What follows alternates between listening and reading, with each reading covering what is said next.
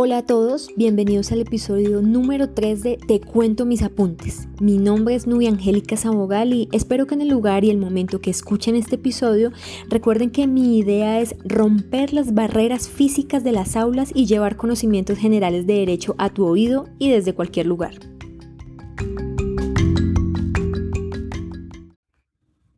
Bien, en el episodio anterior les contaba brevemente acerca de los antecedentes de la seguridad social y los modelos Bismarck y Beveridge.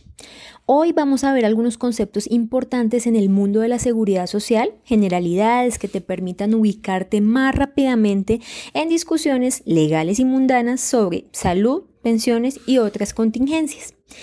Para ello empezamos por definiciones. ¿Qué es la seguridad social?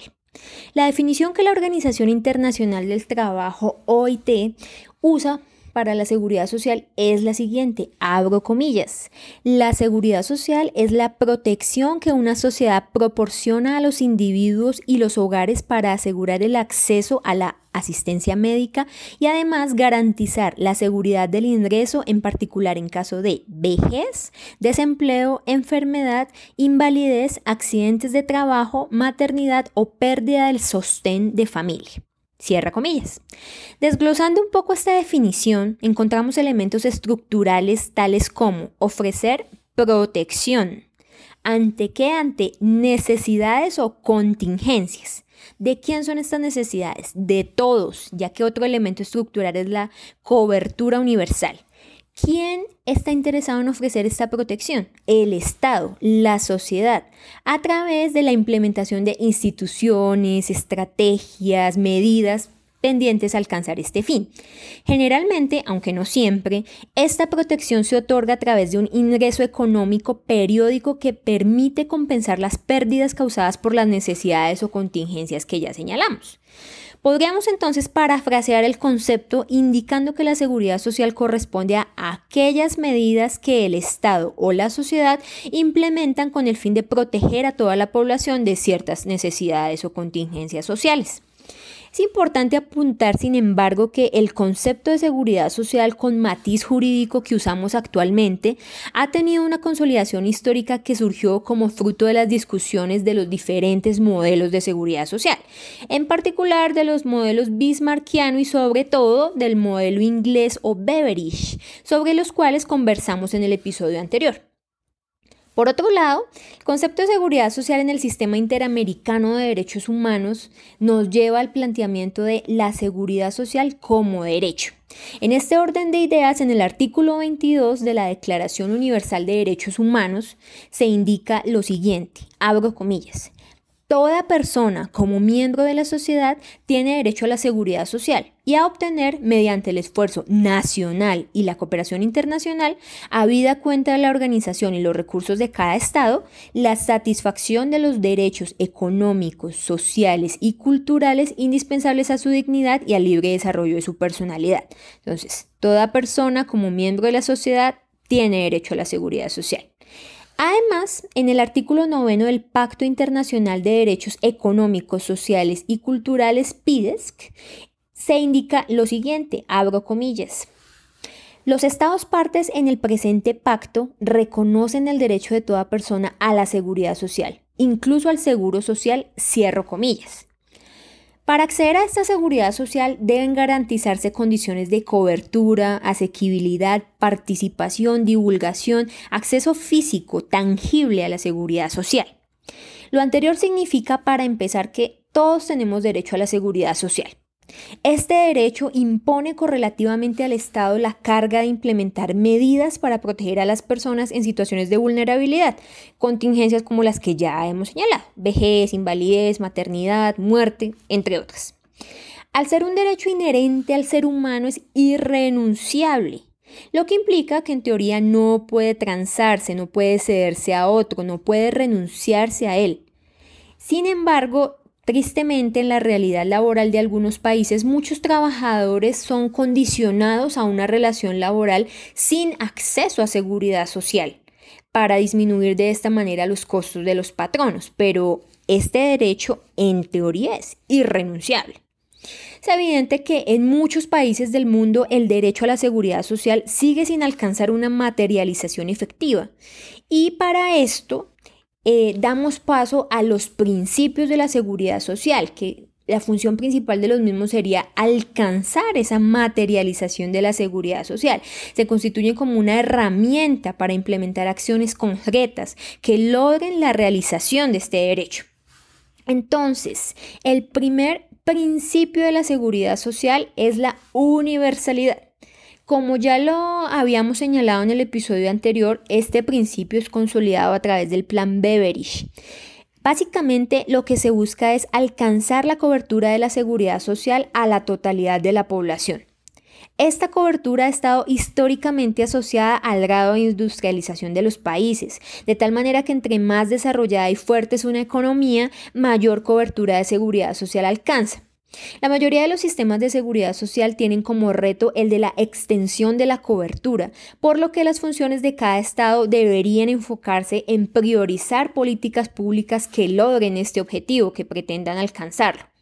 En muchos países la cobertura ha sido medida o vinculada solamente ligada con la existencia de una relación laboral, lo cual como ya lo hemos dicho en las características del plan Beveridge, desvirtúa o va en contravía del concepto universal de seguridad social, que aplica no solamente para personas con un contrato de trabajo.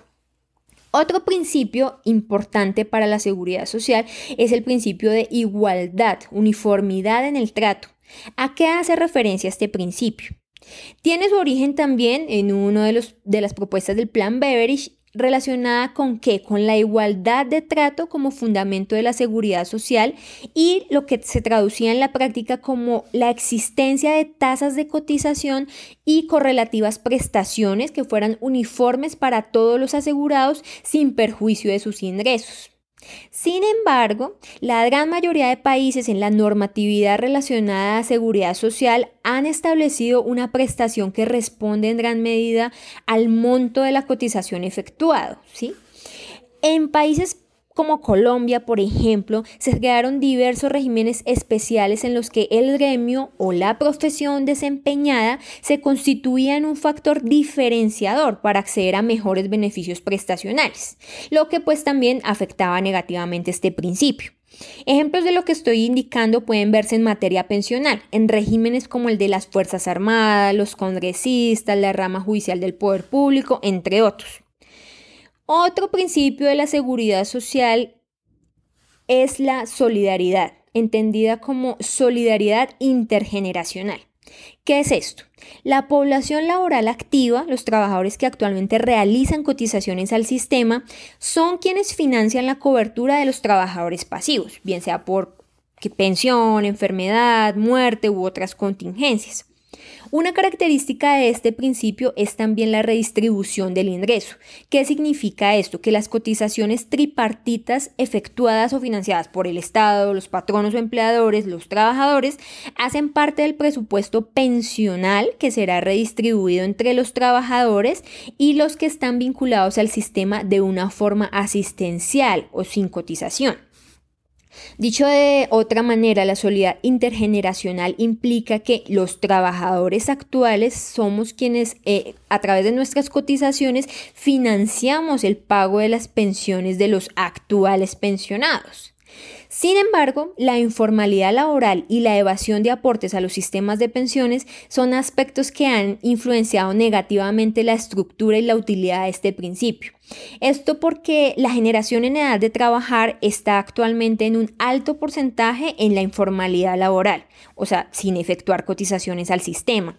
Además, los recursos para el financiamiento de la seguridad social, eh, o eh, mejor, esta circunstancia hace que los recursos para financiar la seguridad social pues tengan un déficit que se incrementa con el transcurrir de los años en muchos países. Otro de los principios relevantes en materia de seguridad social es la integridad o suficiencia. ¿A qué hace relación? ¿Suficiencia de qué? De las prestaciones de seguridad social. Para garantizar una adecuada seguridad social se requiere de prestaciones congruas y es aquí donde el concepto de tasa de reemplazo entra a jugar un papel importante. ¿Cómo definimos la tasa de reemplazo? Bien, de un lado tenemos el ingreso que tenía el trabajador, ¿verdad?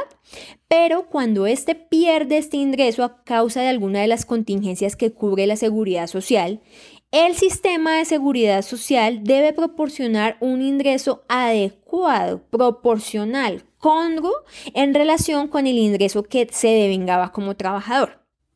¿Qué es esto? Si me gano un millón como trabajador, no puedo hablar de prestaciones congruas ganándome un cuarto de millón ante la contingencia, por ejemplo, invalidez o vejez, porque no es proporcional.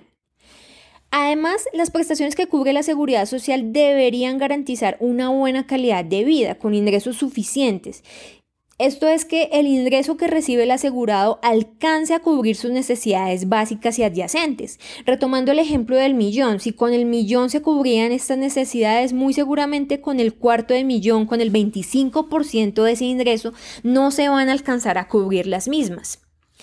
Otro principio eh, que tocábamos en el cuando explicamos el plan Beveridge en el episodio anterior, es el principio de unidad o unificación administrativa, que consiste básicamente en que, sin perjuicio de que existan regímenes públicos o privados dentro de un sistema de seguridad social, la administración y responsabilidad del sistema está en cabeza del Estado. Otro principio importante es la progresividad en la cobertura.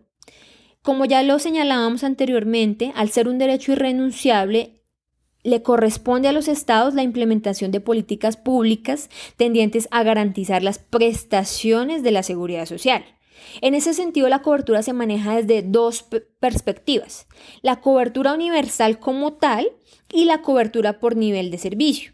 La mayoría de países que no alcanzan la suficiente cobertura o cobertura total en seguridad social se inclinan por alcanzar primero esta, la cobertura universal, y luego sí por alcanzar la cobertura en los servicios, esto es cubrir todos los riesgos.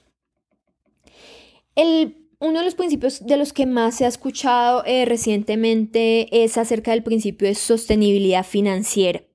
Los sistemas de seguridad social deben ser financieramente viables. El equilibrio del sistema y las cargas de los miembros deben ser sostenibles en el tiempo. Entonces, los recursos que entran al sistema de seguridad social deben ser, en teoría, proporcionales a los recursos que se necesitan para la atención de las contingencias de la seguridad social.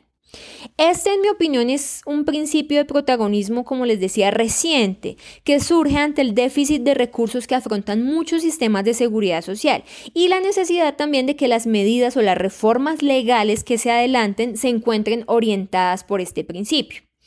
Lo anterior puede desembocar en un juicio de ponderación entre, de una parte, el principio de sostenibilidad financiera y de otra, los derechos adquiridos en regímenes o normatividad anterior, terminando en últimas por eh, enfrentar principios abstractos como eh, de orden social con principios de orden económico, aspecto pues que esperamos desarrollar más profundamente en un próximo episodio. Igualmente, pues eh, es importante que el equilibrio entre la... Es importante rescatar que el equilibrio entre la sostenibilidad financiera, que es este principio que acabamos de exponer, y la suficiencia de las pensiones, en este ejemplo puntual, se ve afectado por factores externos, como ya mencionábamos, la informalidad, la pobreza, un desarrollo precario de las economías principalmente. Otro aspecto, eh, cerrando el, tema de los principios, otro aspecto que conviene tener muy en cuenta cuando hablamos de seguridad social es la existencia de regímenes contributivos y no contributivos. En el marco del principio de universalidad, principalmente, muchos sistemas de seguridad social se encuentran organizados en regímenes contributivos y subsidiados o no contributivos. El régimen contributivo se fundamenta en la idea de su autosostenibilidad financiera, de acuerdo a los ingresos que recibe. Esto es, a la afiliación de las personas y su correspondiente cotización o pago de aportes al sistema.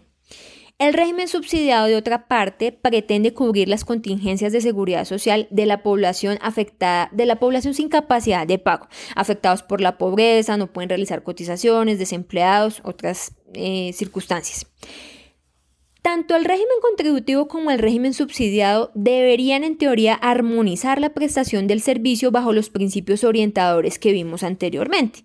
Sin embargo, en la vida real son bastantes conocidas las deficiencias en la prestación de algunos servicios, sobre todo en el área de la salud.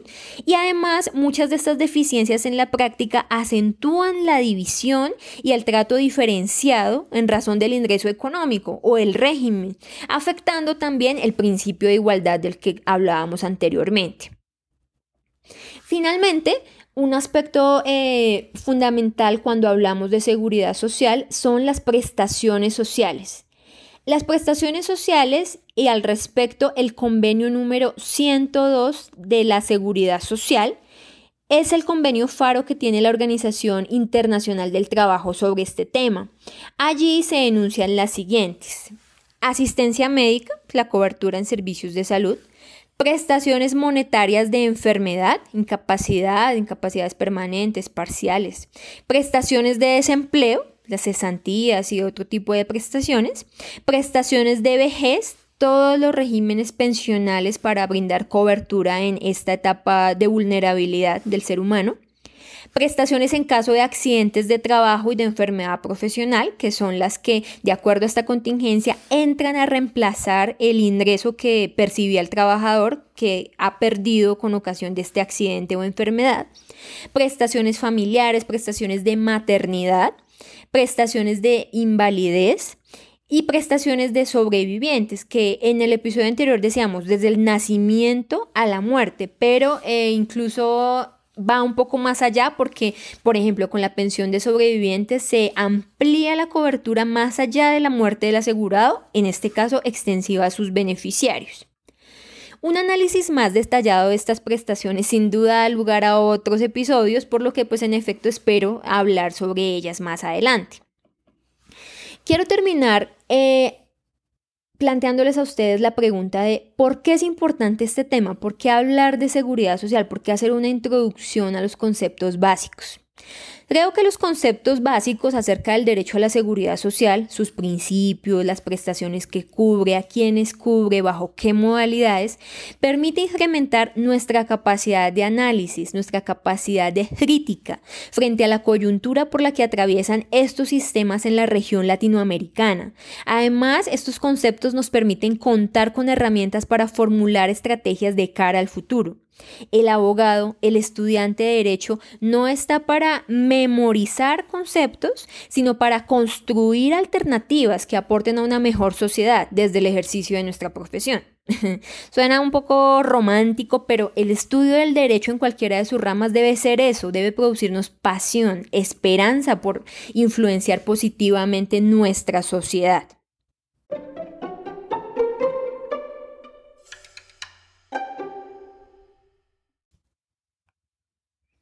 Bien, terminamos. La bibliografía en esta ocasión no la voy a dejar en los comentarios, sino que voy a mm, señalar únicamente en qué consiste el episodio, cuáles son los principales componentes y si alguno de ustedes necesita o está interesado en la bibliografía que consulté, puede escribirme eh, por eh, este medio o también puede escribirme a través de las redes sociales que actualmente están activas, que son en Instagram y en Facebook, eh, te cuento mis apuntes de derecho. Finalmente, pues quiero invitarlos a que se suscriban al podcast, a que nos continúen escuchando. Esto es Te cuento mis apuntes, el podcast de derecho donde hago mucho más que prestarte mis apuntes. Te los cuento.